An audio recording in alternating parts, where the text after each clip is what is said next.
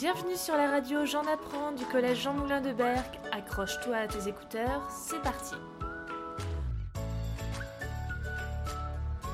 Bonjour à toutes et tous. Pour ce troisième épisode et dernier de la série Parcours d'un chercheur, on va écouter justement deux chercheurs qui vont nous détailler toujours leur parcours et nous parler de leur sujet de recherche. On peut déjà voir qu'il y a différents chercheurs enseignants-chercheurs et directeurs de recherche. Ils vont nous parler de leur métier sur l'organisation principalement. Laurent Seron, qui est directeur de recherche, c'est-à-dire qu'il fait de la recherche pendant tout son temps de travail, va nous parler de son sujet de recherche autour des plastiques. On sait déjà le travail qu'il fait avec le collège, mais il explique ici la dimension internationale que prend la problématique. Cela permet de voir qu'un travail de recherche est mené à plusieurs échelles, localement, mais aussi à l'international. Alors, je m'appelle Laurent Seron, je suis directeur de recherche au CNRS euh, en océanologie biologique et en écologie comportementale. Donc, cette démarche sur les plastiques, pas seulement les microplastiques, ça vient donc d'une prise de conscience que dans la littérature scientifique sur le sujet, il n'y avait pas de consensus sur la manière dont on devait échantillonner les plastiques, sur la manière dont on les identifiait. Euh, cette ambiguïté existe en termes de couleur, en termes de texture, en termes de taille, pour l'identification et la classification. Les échantillonnages varient aussi énormément d'un article scientifique à l'autre. Il y a des gens qui vont échantillonner du haut vers le bas d'une plage, d'autres qui vont échantillonner de manière plus euh, longitudinale le long d'une laisse de mer, par exemple. Et de fait, comme l'échantillonnage est différent, les résultats ne sont pas comparables. Mhm. Des résultats qui ne sont pas comparables, on ne peut pas arriver à une amélioration de la connaissance. Donc ça, c'est un constat que j'ai fait avec des collègues portugais il y a déjà euh, presque deux ans. Et puis, on s'intéressait les uns comme les autres au plastique. Et puis, euh, en se mettant autour d'une table, on s'est dit, mais en fait, euh, personne parle de la même chose quand on parle des plastiques. Et puis, c'est parti de là, on s'est dit, bah, nous, on va essayer de proposer une approche qui soit universelle, dans le sens où elle peut être répétée de manière facile par tout le monde, et par tout le monde j'entends des scientifiques comme des scolaires, comme des associatifs, dans des environnements qui peuvent être aussi variés que la plage de Berck, ou les plages du sud du Portugal, ou des plages marocaines, ou des plages sud-africaines. Donc l'idée, c'était vraiment de mettre en place un protocole qui soit objectif, dans le sens où on n'a pas besoin de se poser la question de comment j'échantillonne tel type de plastique, c'est tout ça est, prédéfini.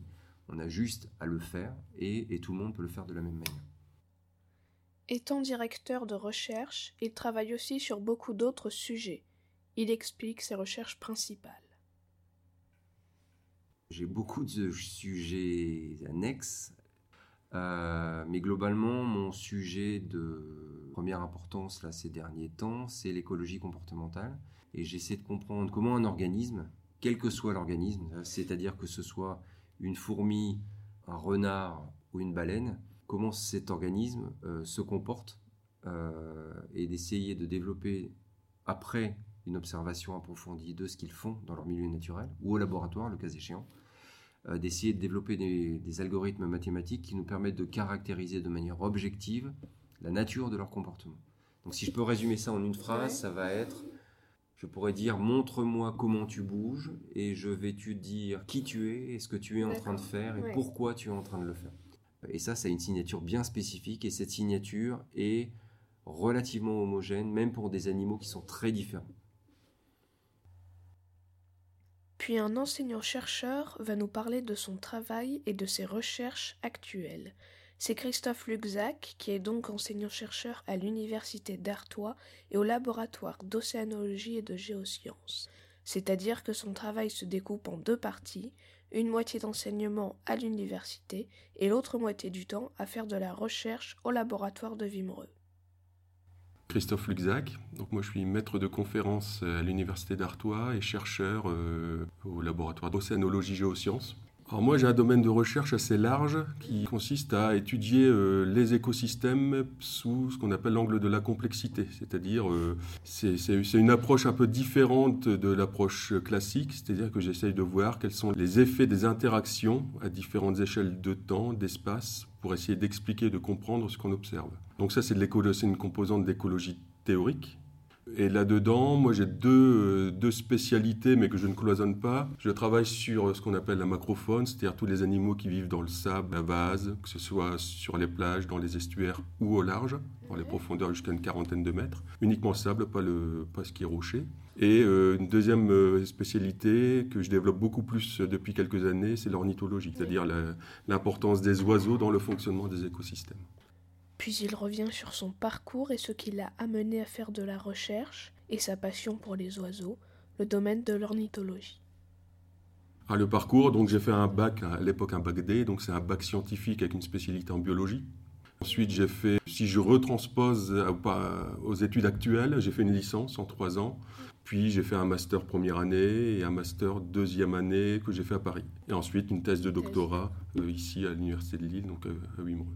Je suis un passionné d'ornithologie, d'oiseaux, depuis l'âge de 8 ans.